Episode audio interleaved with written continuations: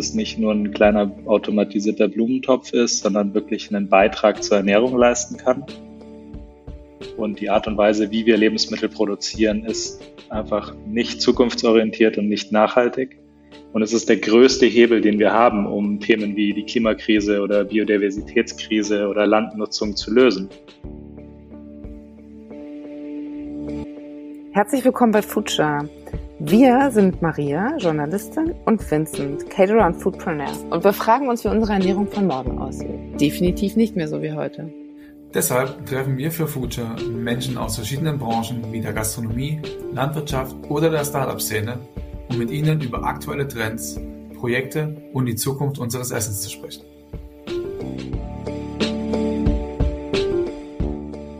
Hallo und herzlich willkommen zu einer neuen Folge Future. Heute mit dem Max Lössel. Der ist Gründer und Geschäftsführer von AgriLution. Hallo und schön, dass du da bist. Hallo Mary und hi Vincent. Grüß dich, freut mich sehr.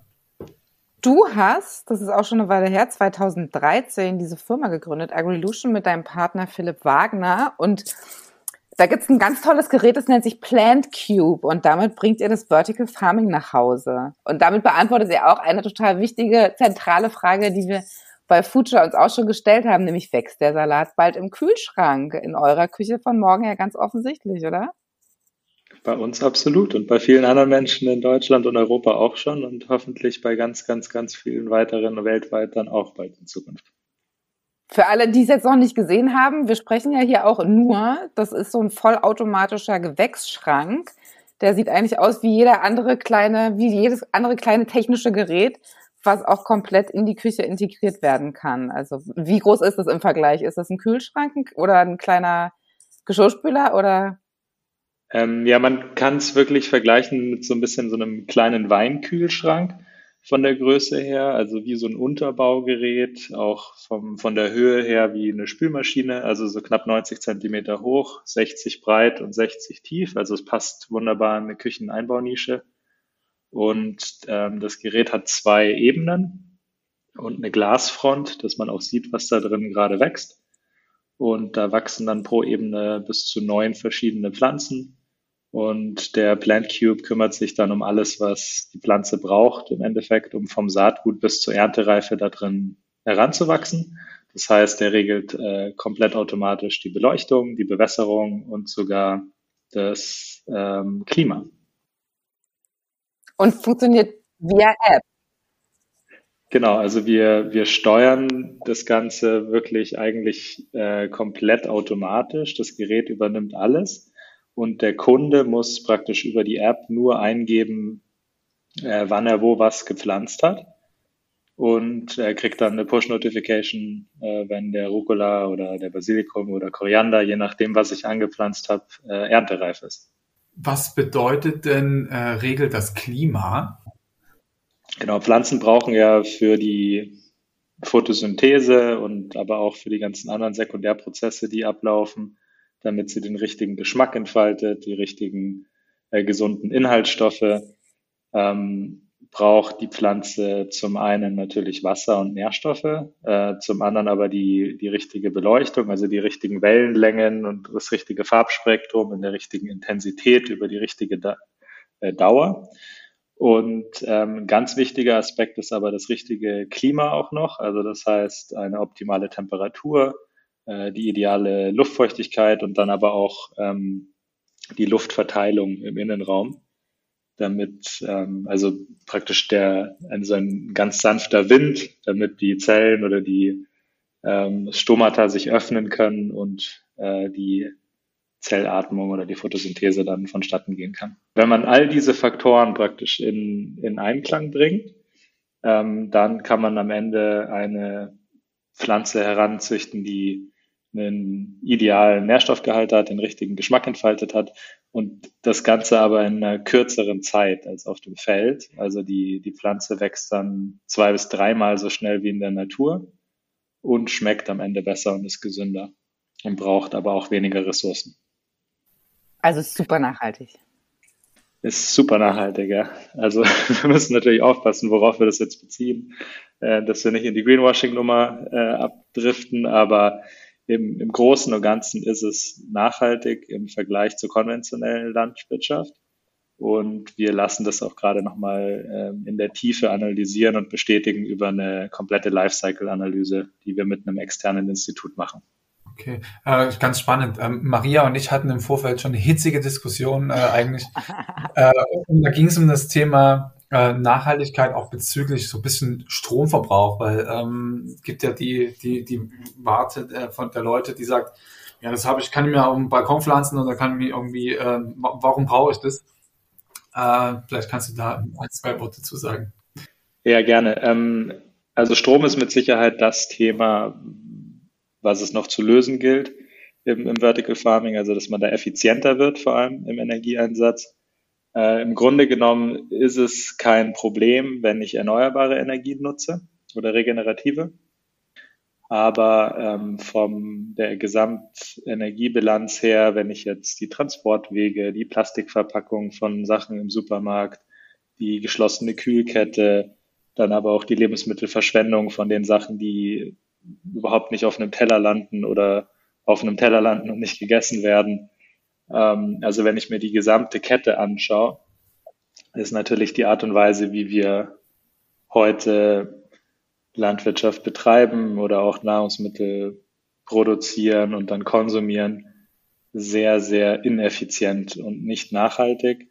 Und dementsprechend ähm, oder dem gegenüber steht natürlich das Vertical Farming, was von dem Ressourceninput sehr effizient ist. Also wir brauchen 98 Prozent weniger Wasser, äh, 60 bis 70 Prozent weniger Düngemittel, wir brauchen keinen nährbaren Boden ähm, und haben keine Transportwege, brauchen keine Plastikverpackung, keine Kühlkette, haben deutlich weniger Lebensmittelverschwendung, weil die Produkte am Ende beim Konsumenten zu Hause wachsen und man selbst ein größeres Bewusstsein dafür auch entwickelt, was man isst und was man in seinen Körper reintut. Und wirklich nur das aberntet, was man am Ende wirklich braucht.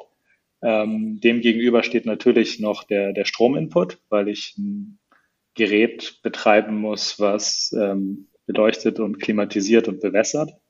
Aber im Verhältnis zu den ganzen Vorteilen im Hinblick auf die Ressourceneffizienz, die ich gerade erwähnt habe in den anderen Bereichen, ist es auf der Gesamtbilanz natürlich weiterhin positiv. Und für alle, die sich das jetzt noch nicht vorstellen können, wie das jetzt da drinnen wächst, also ihr habt ja, ihr bietet da so Saatmatten an und da habt ihr, glaube ich, aktuell so 20 Sorten. Also fängt ganz klassisch an beim Basilikum und bei dem, beim Hipster-Gemüse, dem Grünkohl, aber auch ein Pak Choi und die Microgreens kriege ich da rausgezogen.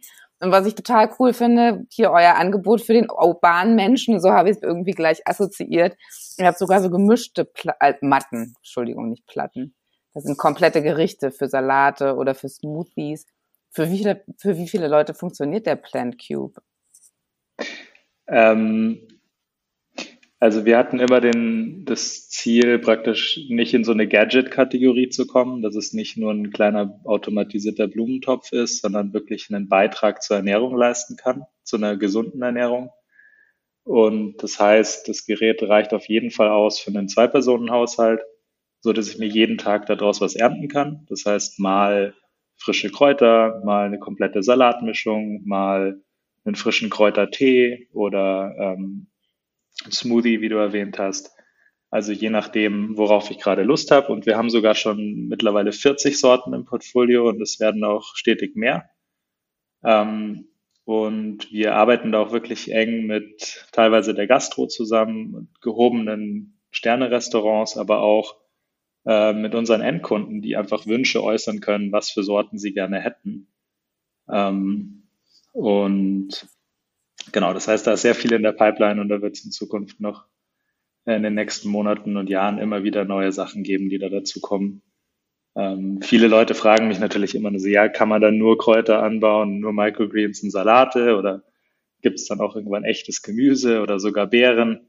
Ähm, und das sind alles Themen, mit denen wir uns beschäftigen. Also wir haben schon bei uns in München im Labor alles von Chilis über Tomaten, Auberginen, Paprika, aber auch Erdbeeren angebaut und kleine Karotten. Also es, es geht alles. Die Frage ist immer nur, wie schnell schaffen wir es, diese Pflanzen äh, so zu optimieren oder die Umgebungsfaktoren, also Licht, Klima und Wasser um die Pflanze herum, um dann möglichst schnell zu einem Ernteergebnis zu kommen und einen hohen Ertrag zu haben mit dem richtigen Geschmack und den richtigen Inhaltsstoffen. Das ist so ein bisschen die, die Herausforderung, da die, die Software mit der Hardware ähm, so zu kontrollieren, dass am Ende die Biologie ihr Optimum erreichen kann. Und mich würde total interessieren, wie, wie lange ist so ein Prozess? Also jetzt keine Ahnung, du sagst jetzt Beispiel Erdbeeren, würde ich denken, klar flippen alle aus, wenn die dann 365 Tage aus dem Kühlschrank kommen oder aus eurem Plant Cube. Wie lange braucht es, wie viel müsst ihr rumprobieren, bis das dann wirklich marktreif ist und dann wirklich auf so eine Saatmatte kommt? Und das hängt wirklich stark von der Sorte ab. Also ähm, wir haben uns jetzt am Anfang eben stark auf Sachen fokussiert, die schnelle Wachstumsphasen haben, dass man innerhalb von äh, vier bis acht Monaten ernten kann, sorry, vier bis acht Wochen ernten kann und schnell eben Ergebnisse hat und schneller optimieren kann.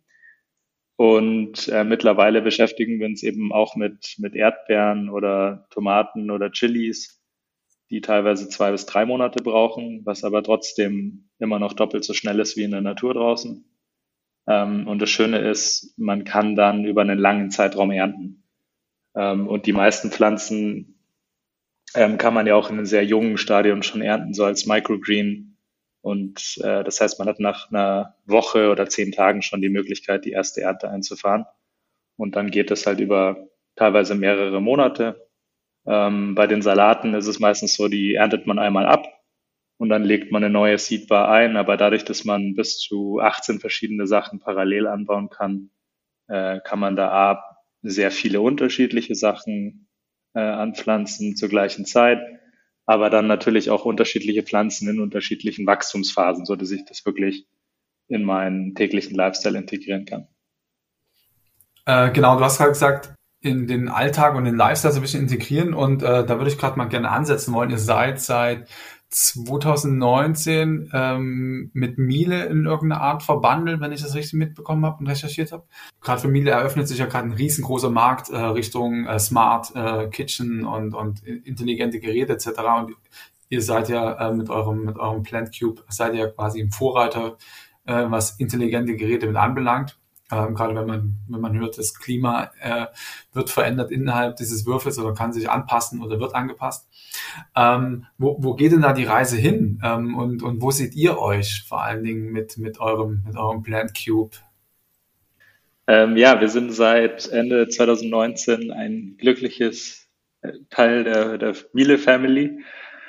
Und ähm, wo die Reise genau hingeht, kann ich leider nicht verraten. Ähm, aber also ich kann euch ein bisschen was erzählen, wo wir gerade stehen. Wir sind, ähm, wie gesagt, seit knapp 2013 an dem Thema dran. Also Philipp und ich haben Anfang 2013 gegründet und dann war erstmal eine lange Entwicklungsphase und Anfang 2019 sind wir mit dem Gerät auf den Markt gekommen.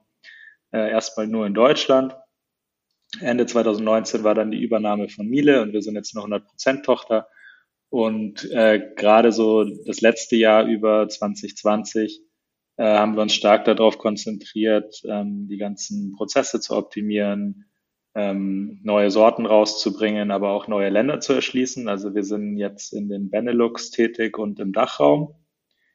Und äh, dieses Jahr ähm, steht weiter unter dem Fokus, neue Sorten rauszubringen. Wir haben ähm, gerade jetzt vor knapp einem Monat eine neue Linie rausgebracht. Das ist die, also unsere praktisch Saatgutsorten sind so in, in vier unterschiedlichen Linien unterteilt. Wir haben da einmal die Chefsline, das ist so für Hobbyköche ähm, oder auch teilweise für die Gastro.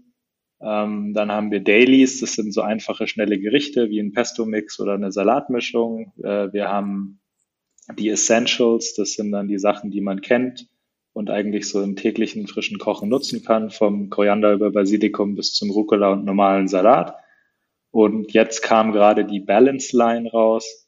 Das ist dann für Leute, die so einen äh, Wohlfühlmoment wollen, ähm, sich einen frischen Tee zubereiten oder für ein Ritual in der Früh beim Yoga oder am Abend zum Runterkommen oder wenn ich Bauchweh habe oder sonst irgendwas, äh, irgendein schönes Getränk zubereiten will. Dafür haben wir die Line.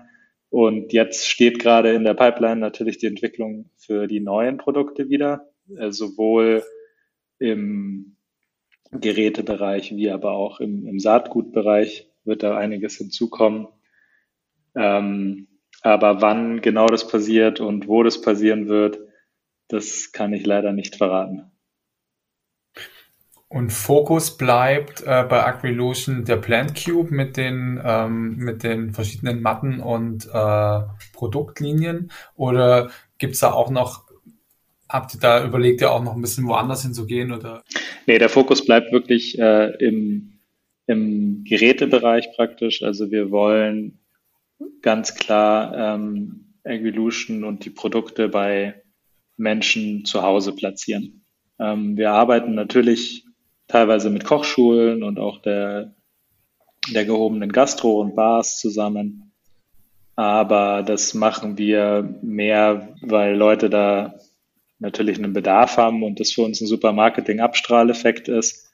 Aber ähm, die, die Challenge, die wir lösen wollen, ist wirklich Leuten frische, gesunde Produkte direkt zu Hause ähm, anbauen zu lassen. Euer Fokus ist tatsächlich der Privathaushalt, deswegen heißt es ja auch Personal Vertical Farming, oder? Da, aber jetzt genau. kostet so ein Basic Package natürlich trotzdem dann schmales 2999 Euro. Also, weiß ich nicht, im Vergleich mit meinem Geschirrspüler vorhin ja dann doch nochmal eine kleine Ecke mehr. Wer leistet sich das? Wie viele Leute machen das schon mit? Oder ist es, habt ihr vielleicht den Plan, dass man sagt, okay, wir optimieren ganz viel an der Technik, dass man auch sagt, man bringt da nochmal so eine kleinere Version raus, die dann auch günstiger wird, oder? Ähm, ja, im Endeffekt ist es äh, wie bei jeder Technologie, wir sind relativ am Anfang dieser Entwicklungskurve im Vertical Farming Bereich. Und äh, obwohl wir jetzt natürlich schon einige Jahre investiert haben, um dieses erste Produkt auf den Markt zu bringen, ähm, ist es eine komplette Neuheit gewesen. Und wir produzieren verhältnismäßig in kleinen Stückzahlen. Also normale Küchengeräte werden irgendwie zig Millionenfach pro Jahr produziert äh, in einer Variante. Und ähm, da sind wir natürlich heute noch nicht. Das ist eine neue Kategorie. Das heißt, wir müssen die auch parallel dazu erstmal bekannt machen, also überhaupt eine Awareness schaffen. Ähm, aber da ist natürlich der größte Hebel, äh, den Preis zu reduzieren, um das in eine, eine breitere Zielgruppe zu bringen. Also heute, wie gesagt, eher im Premium-Segment, ähm, durch, den, durch den Preis natürlich auch eingeschränkt, wie, wie groß da die, die Zielgruppe ist und wie viele Leute wir da heute erreichen. Ähm, Im nächsten Schritt geht es jetzt darum, den Preis drastisch zu reduzieren, um eher eine jüngere, urbanere Zielgruppe zusätzlich noch hinzuzunehmen, die heute einfach ja, den größten Teil der, der arbeitenden Gesellschaft abbietet, die sich be bewusster ernähren ähm, und wo ein wirklicher Bedarf besteht. Also Leute in unserem Alter im Endeffekt. Und da arbeiten wir ganz hart dran, die, die Kosten zu reduzieren. Und da ist Miele natürlich eine, eine Riesenunterstützung, indem wir da auf die bestehende Supply Chain aufsetzen können und vielleicht Gleichteile sogar nutzen, und das Schöne ist, Miele hat ein sehr ähnliches Werteverständnis wie wir. Also die legen sehr, sehr viel Wert auf nachhaltige Produkte, ähm, die trotzdem aber technologisch äh, und innovativ sind. Ähm, und das Schöne ist, wir können es oder werden es schaffen, in, in Zukunft die Produkte günstiger anzubieten und das Qualitätslevel aber trotzdem anzuheben. Der Plan Cube 2.0. Genau, ja. Der, das ist die Geheimnistuerei um den Plant Cube 2.0, der da irgendwann mal folgen wird. Also sehr, sehr spannend. Also ich war ja vor ein paar Jahren auch schon mal bei euch ähm, in, ein bisschen außerhalb von München sitzt ihr ja, ne? Genau, wir sitzen im Münchner Westen draußen. Und habt da auch mal in, in euer Labor mitschnuppern können, habt da auch äh, schon die, ich glaube, Radieschen waren oder kleine Mini-Karotten. Äh, fand ich auf jeden Fall sehr, sehr spannend. Äh, und ich ich habe da also tatsächlich auch echt persönlich ähm, gro große Hoffnung, dass man, dass äh, man das auch dann später in, in vielen, vielen urbanen Küchen umsetzen kann, äh, weil die klimatischen Bedingungen auch hier in der Stadt, ich meine jetzt äh, der Mai, der zeigt bisher äh, sich ja auch irgendwie stetig verändern äh, und nicht unbedingt zum, zum Positiven. Aber nochmal zum Einsatz in der, der High-End-Gastronomie, das hast du ja auch angesprochen. Äh, ich glaube, bei Bobby Boy am Esszimmer steht einer, oder? Und, und ich glaube auch bei Tim Raue im Restaurant Tim Raue. Wie, oder, oder beim Bars hast du auch gesagt, wie, wie nutzen die äh, diese, diese Dinge? Ist das auch so ein, weil das, die brauchen ja schon so ein bisschen mehr als so ein, so ein Haushalt. Genau, also im Endeffekt gerade in der, in der gehobenen Gastro geht es meistens darum, irgendwie einen besonderen Use Case zu definieren, weil wir jetzt nicht den Standardsalat ersetzen oder irgendeine bestimmte Gemüsesorte, für, wo man eben einen großen Mengenbedarf hat, sondern es geht meistens um irgendwas Besonderes, also um frische Tees oder vielleicht ähm, Zutaten für einen Cocktail ähm, oder für ein bestimmtes Gericht. Ähm, weil selbst in der gehobenen Gastro ist es ja meistens der Fall, dass es dann jetzt nicht irgendwie nur fünf oder zehn Teller sind, die da am Abend über den Tisch gehen, sondern ähm, eher im hohen zweistelligen oder dreistelligen Bereich.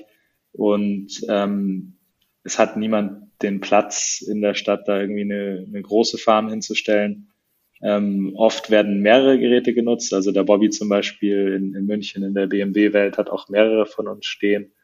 Ähm, wir arbeiten gerade an einem spannenden neuen Konzept äh, in, im Gastronomiebereich in München. Da sind sogar zehn Geräte verbaut.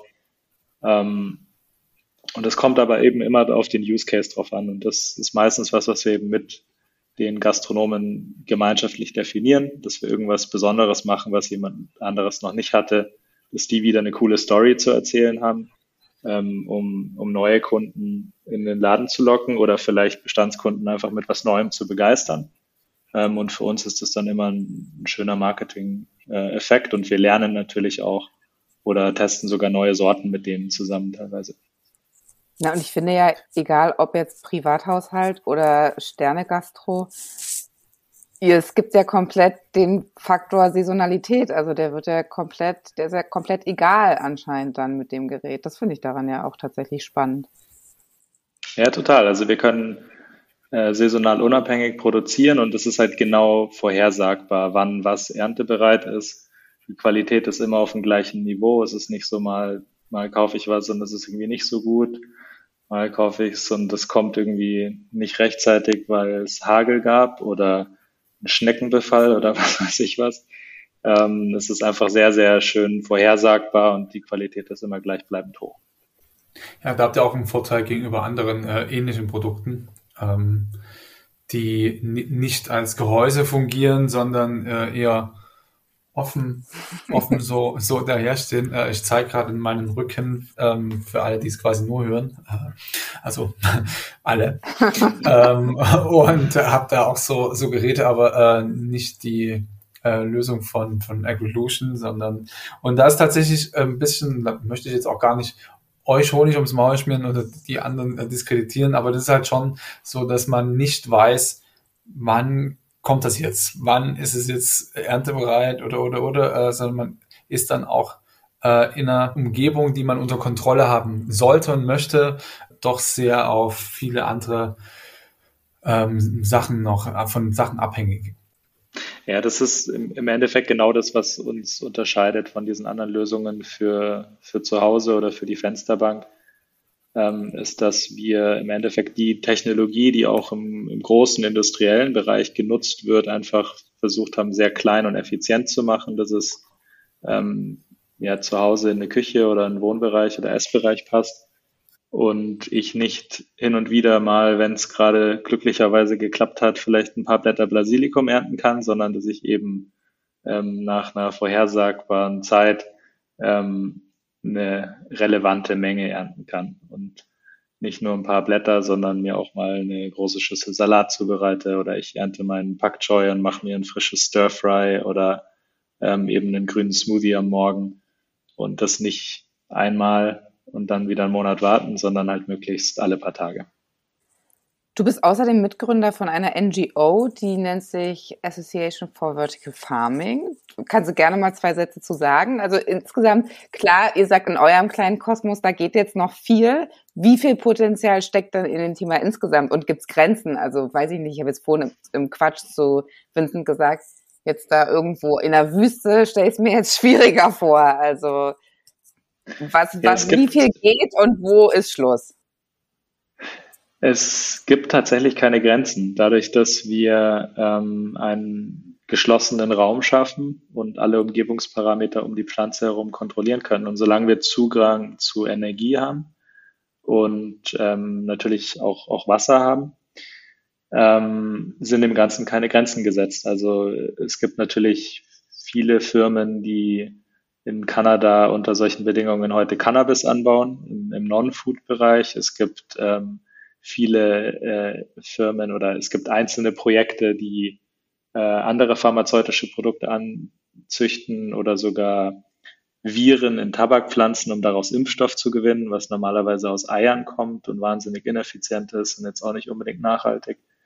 Ähm, es gibt Ansätze, ähm, gerade in der Forschung, viel Richtung Weizen, Reis, Mais, Soja, ähm, Zuckerrohr, solche Sachen zu optimieren, damit ähm, man Pflanzensorten schneller kreuzt, die dann wiederum aber auch draußen angewendet werden können. Gerade aufgrund der sich stetig verändernden klimatischen Bedingungen draußen ist, ist da die Pflanzenforschung wahnsinnig interessiert an so kontrollierten Systemen, wo ich auch einfach eine andere Klimazone nachahmen kann. Ähm, also in der Pflanzenforschung wird es viel angewendet.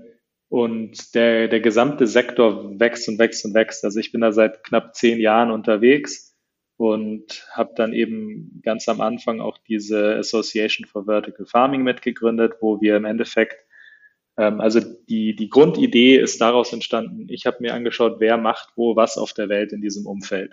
Und da gab es eben von Forschungsprojekten über große kommerzielle Projekte bis hin zu kleinen Startups schon viele Initiativen vor knapp zehn Jahren, aber die konnte ich ähm, eben alle noch identifizieren. Also es hielt sich noch in Grenzen. Und wir haben dann angefangen, die alle mal aufzulisten. Und dann haben wir festgestellt, okay, viele ähm, machen eigentlich so das Gleiche und verschwenden Ressourcen, weil sie sich nicht austauschen und machen die gleichen Fehler und verschwenden Geld und Zeit. Und dann haben wir angefangen, die zu vernetzen und haben ähm, Veranstaltungen gemacht, Workshops, Events. Wir haben dann in den ersten globalen Vertical Farming Summit organisiert, damals in Peking in China. Äh, das haben wir dann in New York nochmal gemacht, in Washington, in Amsterdam, in Berlin. Und über die Jahre haben, ist dieses Netzwerk gewachsen und dieser ganze Sektor natürlich mit. Und heute ist es ähm, ja global gesehen ein Thema, was mehrere Milliarden an Investments schon bekommen hat, weil, also meine Hypothese ist, dass einfach die Dringlichkeit immer größer wird aufgrund der ökologischen Herausforderungen auf der Welt und die Art und Weise, wie wir Lebensmittel produzieren, ist einfach nicht zukunftsorientiert und nicht nachhaltig. Und es ist der größte Hebel, den wir haben, um Themen wie die Klimakrise oder Biodiversitätskrise oder Landnutzung zu lösen.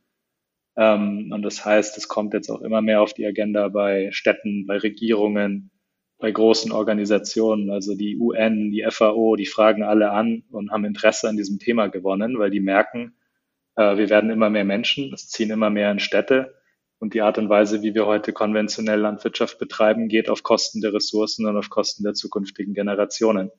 Und wir konnten das immer rauszögern und haben gesagt, ja, das ist ein Problem, das vertagen wir in die Zukunft. Aber das ist einfach ein, ein so großes Problem, das wird uns in den nächsten zehn Jahren schon einholen und wir müssen heute was ändern, weil sonst ist es zu spät und wir können es nachträglich nicht mehr lösen, sonst kippt dieses Gleichgewicht im Ökosystem. Und wie gesagt, also es ist ein, ein stetig wachsender Sektor. Natürlich im Vergleich zur Gesamtlandwirtschaft äh, ist es weniger als ein Prozent. Also wenn es Richtung ein Prozent läuft, dann wäre ich schon happy. Also das ist deutlich drunter. Ähm, aber es hat viel Potenzial. Und das Schöne ist, es ist klimaunabhängig und effizienter als die konventionelle, zumindest in den meisten Bereichen. Und in Kombination mit so Ansätzen wie regenerativer Landwirtschaft, biologischer oder regenerativer Forstwirtschaft ähm, hat es wahnsinnig viel Potenzial, unsere Landwirtschaftssysteme zu revolutionieren und auf eine nachhaltige Schiene zu bringen. Und daran arbeiten wir und das ist auch die Daseinsberechtigung für diesen Verein, um das eben international schneller voranzutreiben und da Synergien zu schaffen. Mega gut. Ich glaube auch, ähm, dass, dass wir da noch ganz, ganz, ganz am Anfang stehen und äh, das wird aber schnell gehen, glaube ich. Also wenn dann einmal der, der Run drin ist, ich meine, äh, Infarm äh, als, als etwas äh, für, für den ähm, B2, B2B, sorry. Genau, die verkaufen wir hauptsächlich an, an Supermärkte praktisch. Und dann gibt's gibt's Ansätze, die machen das äh, in, in einem riesigen Stil, praktisch so Lagerhallen voll mit so Technologie, die dann direkt auch wieder Supermärkte beliefern. Und ähm, wir kamen damals oder ich kam damals auf den Ansatz, das bei Menschen zu Hause zu machen, weil man nur dann eigentlich die Vorteile der Technologie komplett ausschöpfen kann, weil sonst springe ich wieder auf die normale Supply Chain auf, produziert zwar sehr viel effizienter, aber habe dann wieder die ganzen Logistikthemen. Ich muss in Plastik verpacken, es werden Sachen weggeschmissen, ich muss es kühlen, äh, es landet im Supermarkt, da wird nicht alles gekauft, da wird auch wieder viel verschwendet und so weiter und so fort. Das heißt, um die Vorteile dieser Technologie wirklich komplett zu nutzen, muss man es eigentlich so nah wie möglich an den Ort des Konsums bringen. Und deswegen war unser Ansatz immer, das wirklich zum Menschen zu Hause zu bringen. Und Konsum ist ein gutes Stichwort zu unseren ähm, legendären Future-Fragen rüber zu, zu springen. Und zwar, und zwar sind es unsere nicht raus, äh, Rausschmeißer-Fragen, aber einfach so Fragen, die wir am Ende immer stellen. Und die erste wäre, Max, was hast du als letztes gegessen? Als letztes habe ich gegessen, ähm, also ich bin ja hier mit, mit drei Leuten gerade und wir haben uns einen Smoothie gemacht aus Bananen, Erdbeeren, Hafer, Kia, Hafermilch ähm, und Mandeln. Ja, hätte ich jetzt auch nicht übel Lust drauf. Ähm, Nenne ein Lebensmittel für die Zukunft. Wow, gute Frage. Ähm, ein Lebensmittel für die Zukunft. Äh, pflanzliches Fleisch oder pflanzenbasiertes Fleisch. Cool. Damit auch 2050 genug für alle da ist, was kann man sofort tun oder ändern? Sein Ernährungsstil und allgemein sein Lifestyle.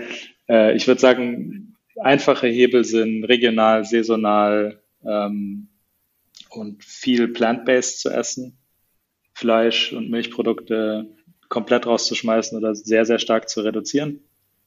Ähm, und dann natürlich darauf zu achten, was man kauft, wo es herkommt, äh, weniger zu reisen, also Themen eben, um Nachhaltigkeit zu fördern. Hast du äh, noch einen medialen Tipp, Buch, Film, Podcast, den du zum Thema äh, Zukunft und Ernährung empfehlen könntest? Hm. Also das Buch, das mich damals äh, auf das Thema gebracht hat, hieß The Vertical Farm. Äh, ist spannend, weil es so bei der ähm, Geschichte der Landwirtschaft anfängt, äh, die natürlich eng damit zusammenhängt, wie sich damals überhaupt Städte, Dörfer und uns die, die Zivilisation, der, die moderne Menschheit gebildet hat über die letzten 100.000 Jahre. Super, Vincent, ich sehe, du hast es. ähm, genau, das ist ein spannendes Buch und sonst finde ich äh, die, die Bücher von äh, Hariri spannend, weil der ja natürlich auch irgendwie nicht nur das Nahrungsmittelsystem erklärt, sondern auch die ganzen anderen Systeme der Welt und wie die entstanden sind über Zeit. Ähm, also die habe ich begeistert gelesen in den letzten Jahren. Und sonst beschäftige ich mich persönlich sehr mit dem Thema äh, Bewusstsein, Quantenphysik äh, und sowas. Und da gibt es auch sehr, sehr, sehr viele interessante Bücher. Quantenphysik ist, glaube ich, auch eines der nächsten großen, ganz großen Themen. Ähm, kommen wir zur letzten Frage. Sind wir noch zu retten? Absolut, ich bin Optimist. Super. Max, vielen, vielen Dank für deine Zeit. Damit sind wir nämlich auch schon beim Ende äh, oder am Ende angelangt. Ähm, vielen Dank auch für, dein, für den Ausflug zu AgriLotion und äh, eurer Vision von einer zukunftsfähigen Ernährung. Sehr, sehr gerne. Hat Spaß gemacht. Äh, gerne mal wieder. Und wenn es was Neues zu erzählen gibt, melde ich mich natürlich. Ja, unbedingt. Ansonsten ähm, wünschen wir dir noch ein schönes Wochenende. Heute ist Freitag. Äh, genießt die Zeit in Italien und ähm, auf bald. Und allen ZuhörerInnen da draußen, äh, ja, viel Spaß mit dem restlichen Mai. Danke dir, Max. Danke euch beiden. Bis dann. Ciao, ciao. Ciao, ciao. So, das war's mal wieder mit einer Folge Future. Schön, dass du dabei warst. Wenn du irgendwie Anregungen hast oder meinst, du kennst wen, den wir unbedingt mal vors Mikrofon holen sollten, äh, schreib uns einfach. Und hinterlass uns natürlich super gerne eine Bewertung, vertag uns, schenk uns Sterne und drück den Abo-Button. Vielen Dank fürs Zuhören. Bis zum nächsten Mal. Bis die Tage.